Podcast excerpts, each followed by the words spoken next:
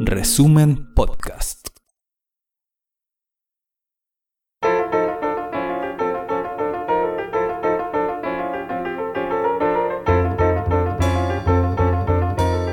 Resumen.cl presenta La crónica de Ruperto Concha. En estos días hay una región clave para la estrategia mundial. En lenguaje periodístico occidental, esa región se llama Cercano Oriente u Oriente Medio.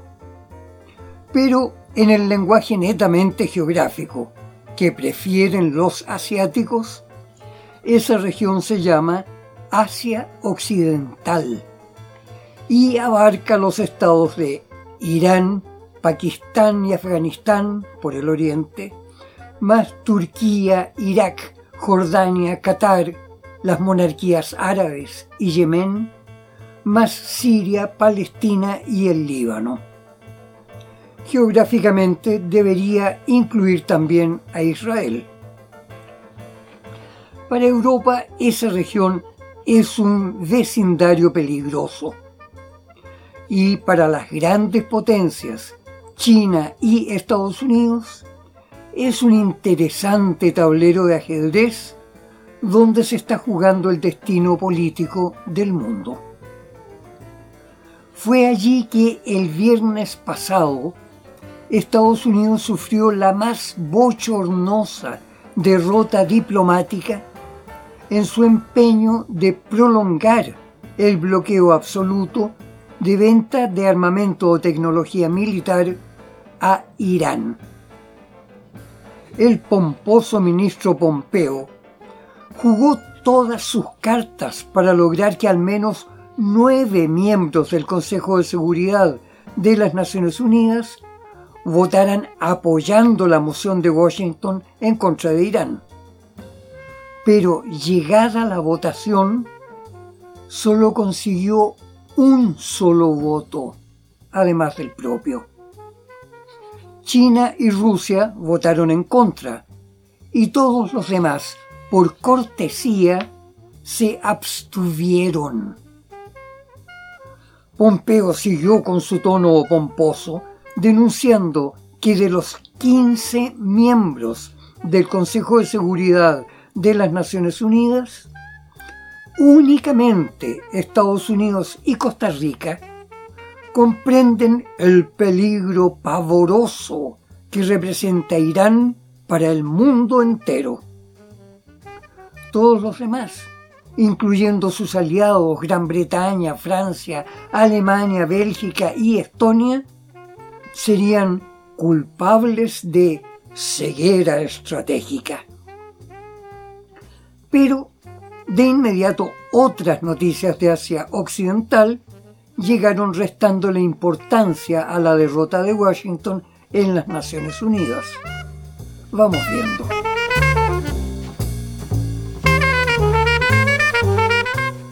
Tempranito en la mañana del viernes, el presidente Donald Trump subió un Twitter en puras mayúsculas vociferando acuerdo de paz.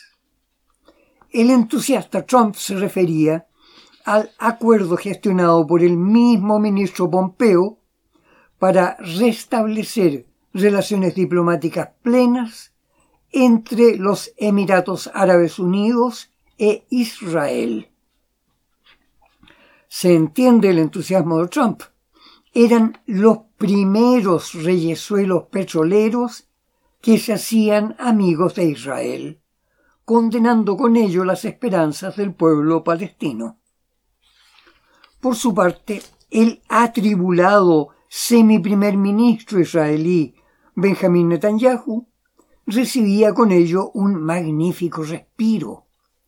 De hecho, la única concesión por parte de Israel fue suspender por ahora y solo por ahora el proyecto de anexarse definitivamente la totalidad del territorio de Palestina. El acuerdo, por cierto, fue gestionado intensamente por el presidente Donald Trump y por su yerno, Jared Kushner, quien tiene doble nacionalidad, estadounidense e israelí, y quien ya antes había impulsado la decisión de Washington de trasladar la Embajada de Estados Unidos de Tel Aviv a Jerusalén. También el régimen de Trump anunció su decisión de reconocer la anexión por Israel de las alturas del Golán, territorio de Siria ocupado militarmente durante la guerra del Yom Kippur por el ejército israelí. En Israel, el partido Balad, integrado por ciudadanos árabes, emitió una declaración denunciando que los Emiratos Árabes ahora se habían aliado con Israel definiéndose ellos mismos como enemigos del pueblo palestino. Para la derecha israelí era fundamental obtener ya ahora ese triunfo diplomático, antes de las elecciones de noviembre en Estados Unidos, pues se presume que si triunfa el candidato demócrata Joseph Biden, Washington podría retomar la posición de defensa de los palestinos que antes tuvo el gobierno de Barack Obama. Y, según las encuestas de Israel, Trump va a ser derrotado. En tanto resulta muy notorio que Arabia Saudita se haya mantenido al margen de ese acuerdo, pese a que se le suponía partícipe de establecer una alianza para enfrentar a Irán involucrando a Estados Unidos e Israel. ¿Qué factores llevaron a que el impetuoso y poderoso príncipe heredero Mohammed bin Salman se marginara de este acuerdo?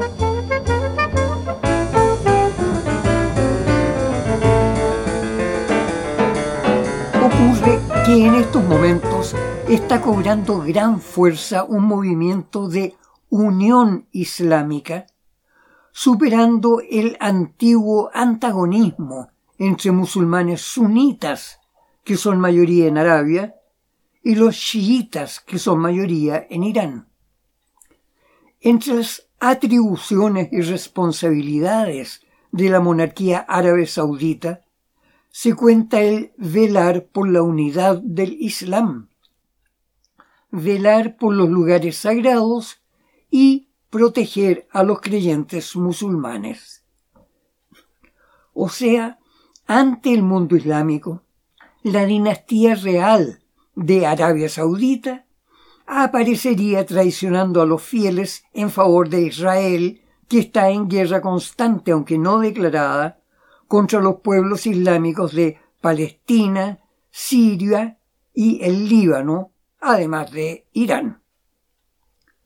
Frente a la pérdida de prestigio de la monarquía de Arabia Saudita, aparece en cambio muy consolidado el prestigio de Irán.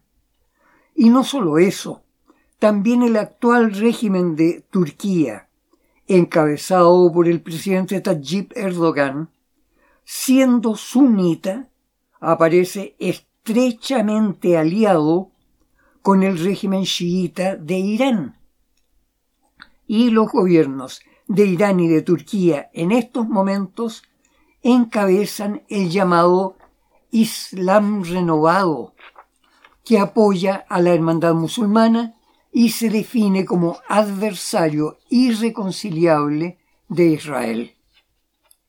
De hecho, Turquía acusa a Arabia Saudita de haber apoyado y financiado el intento de golpe militar de 2016 contra el régimen del propio presidente Erdogan y asimismo de estar apoyando y financiando los movimientos separatistas kurdos que intentan independizarse apoderándose de territorios ricos en petróleo de Irak, Turquía, Siria e Irán.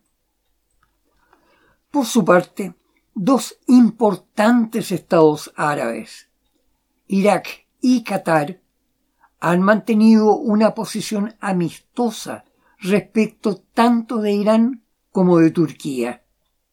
Es decir, la posición de la monarquía de Arabia Saudita está visiblemente debilitada ante un poderoso movimiento de renacimiento islámico que de hecho está moviendo también a las masas de Pakistán y Afganistán y en la lucha por el poder en Libia, el movimiento islámico nuevo aparece apoyando al gobierno reconocido por la Unión Europea. En este Islam renovado, sunitas y chiitas aparecen tolerándose mutuamente en forma comparable a la tolerancia cristiana que hay entre católicos y protestantes. Y ante todo el mundo islámico, que incluye también a Indonesia y gran parte de Filipinas y de África, el grupo de Irán, Qatar y Turquía ahora aparece como núcleo de defensa de la nación palestina y de su resistencia al abuso israelí y estadounidense.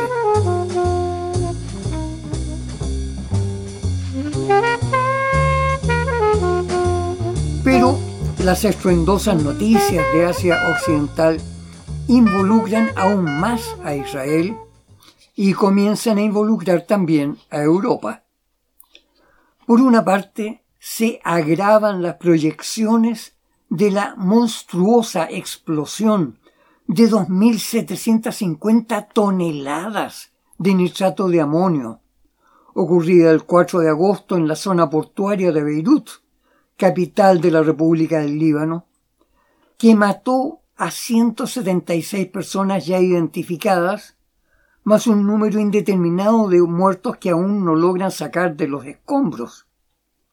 Además dejó más de 6.000 heridos y demolió gran parte de la ciudad, prácticamente todo el barrio portuario. En estos momentos hay evidencias acumuladas que señalan que la explosión no pudo ser accidental.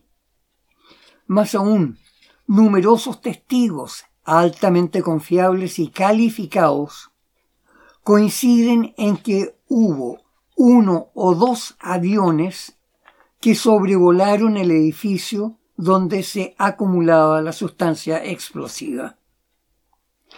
Asimismo, se confirmó que el nitrato de amonio solo hace explosión por efecto de otra explosión menor. De hecho, en el atentado de abril de 1995, que destruyó un edificio del gobierno en Oklahoma, Estados Unidos, los autores tuvieron que detonar la carga de nitrato de amonio con un cartucho de dinamita. Los indicios de que se trató de un atentado habían sido ya admitidos por el propio presidente Donald Trump, quien de inmediato había calificado la explosión como un acto terrorista. Hasta ahora, las sospechas apuntan directamente a Israel, que ya tiene un largo historial de incursiones terroristas y de bombardeo con aviones y drones sobre territorios de otros países, Siria, Irán y el Líbano, contra objetivos militares de las milicias de Hezbollah, aliadas del gobierno de Siria y de Irán, y que han combatido eficazmente, derrotando sucesivas incursiones del ejército israelí. En estos momentos se dispone de indicios de que en el mismo lugar donde estaba la acumulación de nitrato de amonio, había también un acopio de armamento de Hezbollah, un arsenal que Israel quería destruir. Lo que no está claro es si el bombardeo se habría realizado a sabiendas de la existencia de esa enorme acumulación de nitrato de amonio. Y por supuesto, Israel hasta ahora ha negado su posible participación. Tratándose de un crimen contra la humanidad y una violación absoluta del derecho internacional, Israel no puede admitir formalmente su participación.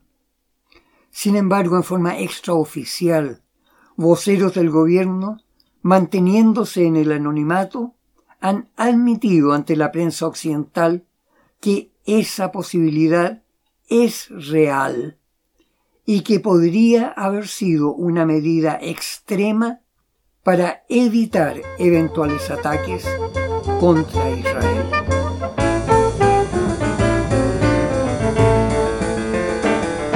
Ese contexto, nuevamente encontramos que Turquía ocupa un rol protagónico, aliado de Irán y adversario jurado de Israel. Y en momentos en que el gobierno de Francia intenta aparecer como salvador de la República del Líbano, hay una fuerte mayoría de los libaneses que reiteran su respaldo a Hezbollah, su confianza en Turquía y su rechazo a los ofrecimientos de Francia, que consideran como un retorno al colonialismo europeo. Simultáneamente, Turquía está enfrentando con aspereza la intervención de Francia en el Mediterráneo Oriental, con el envío de buques de guerra en apoyo de la Marina de Grecia para impedir que Turquía realice sondeos sobre yacimientos de petróleo y gas natural en el fondo marino, en una zona que Turquía, Chipre y Grecia, respectivamente, reclaman como parte de su soberanía. Igualmente, en este caso, Grecia y Chipre están asociados con Israel en proyectos de explotación de esos posibles yacimientos. Ya esta semana, una fragata de la Marina griega realizó maniobras de intercepción de una nave de exploración turca. En esas maniobras, la fragata griega chocó levemente la popa de la nave turca y de inmediato una fragata de guerra turca, que era de escolta, avanzó en actitud de combate, poniendo en fuga a la nave griega. Es decir, Turquía dejó en claro que actuará en términos de guerra si otros países intentan obstaculizar sus acciones sobre una zona marítima que considera de su soberanía. Resulta especialmente compleja la situación creada, ya que tanto Grecia como Turquía y Francia son miembros de la OTAN y, además, Francia no tiene ninguna atribución para intervenir en aguas del mar Mediterráneo Oriental. ¿Podrá la Unión Europea actuar como mediadora entre Grecia y Turquía? ¿Podrá la Unión Europea evitar que Francia intervenga en ese conflicto?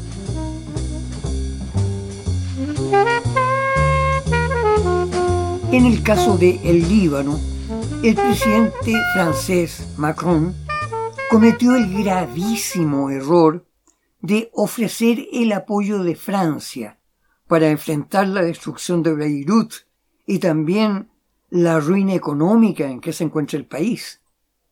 Pero anticipando que esa ayuda tendría que incluir cambios profundos en la política de esa nación.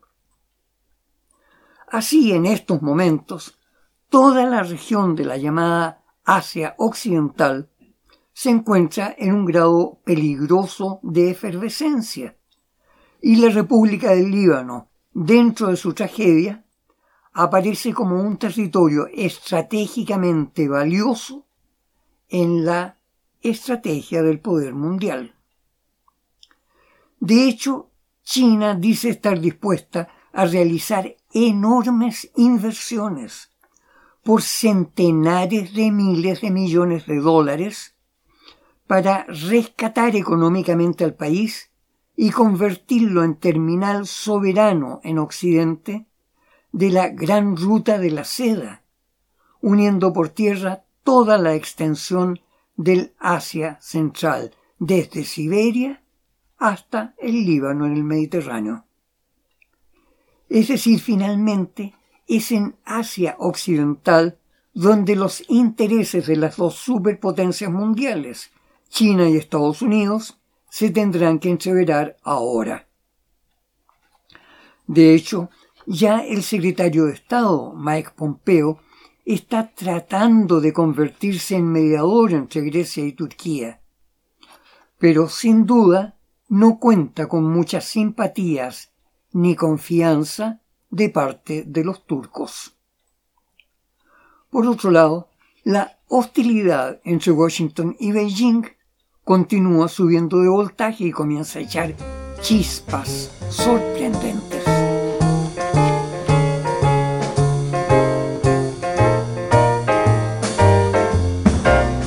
Respecto de China y la situación de Hong Kong, dos hechos inesperados aparecen favoreciendo a China a costa de Donald Trump.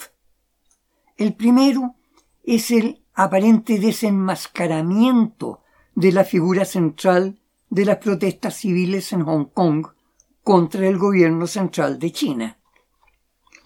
Ocurre que mediante verificaciones de inteligencia artificial se descubrió que el joven estudiante llamado Kong Tsun Gan, líder supremo libertario por la independencia de la ex colonia británica, en realidad no es ni estudiante ni libertario y ni siquiera era un ciudadano de Hong Kong y tampoco se llamaba Kong Tsun Gan.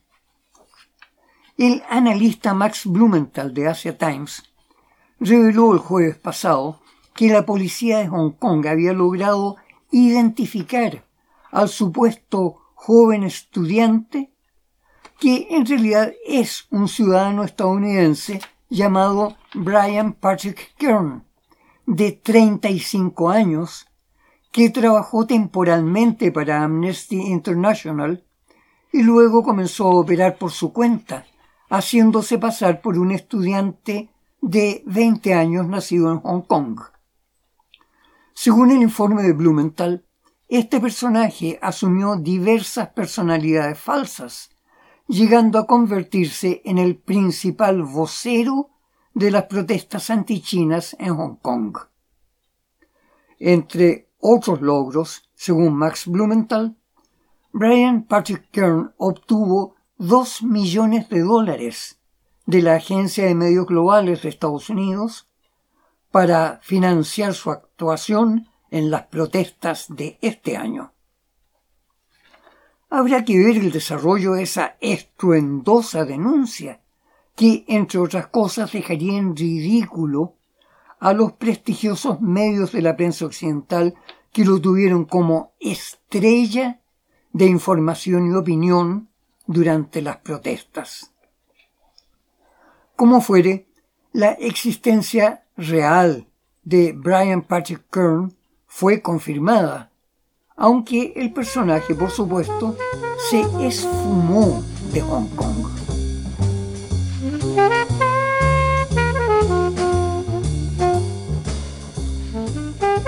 La otra fuerte novedad respecto de la arremetida estadounidense contra China es la entrevista publicada por la revista estadounidense Newsweek en que el expresidente de Estados Unidos, Jimmy Carter, encara al presidente Donald Trump comparando a Estados Unidos con la China de hoy. Dirigiéndose a Trump, Jimmy Carter dice, ¿Temes que la China se nos adelante? Estoy de acuerdo contigo. Pero ¿sabes por qué China se nos adelanta? Yo normalicé las relaciones diplomáticas con Beijing en 1979. desde esa fecha. ¿Sabes cuántas veces China ha entrado en guerra con otro país? Ni una sola vez. Jamás. En cambio nosotros estamos constantemente en guerra. Estados Unidos es la nación más guerrera en la historia del mundo porque quiere imponer estados, gobiernos que respondan a nuestro gobierno y a los valores estadounidenses y controlar las empresas que disponen de recursos energéticos en otros países.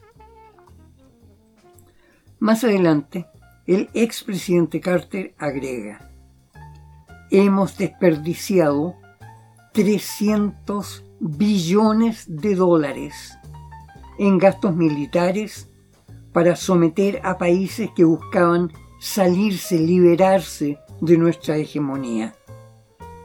China no ha malgastado ni un centavo en guerras y es por eso que nos supera en casi todas las áreas.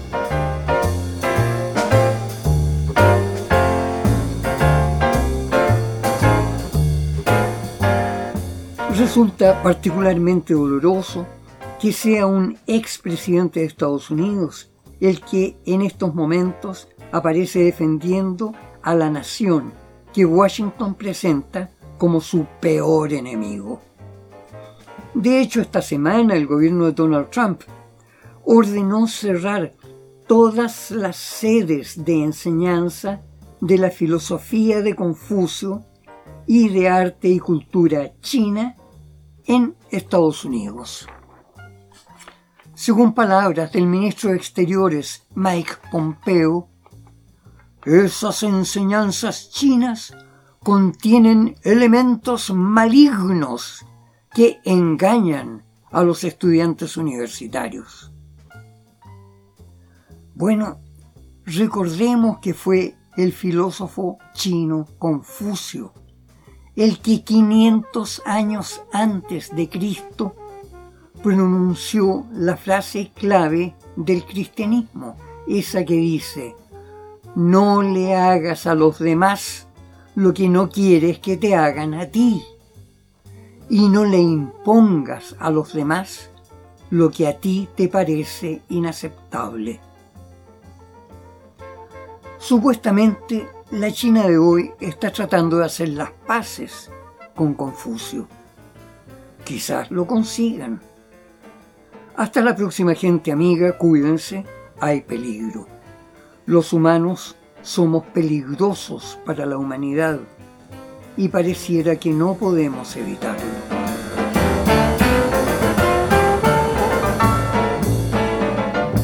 Esta fue la crónica de Ruperto Concha de esta semana. Revisa más contenido en nuestro sitio resumen.cl y síguenos en redes sociales.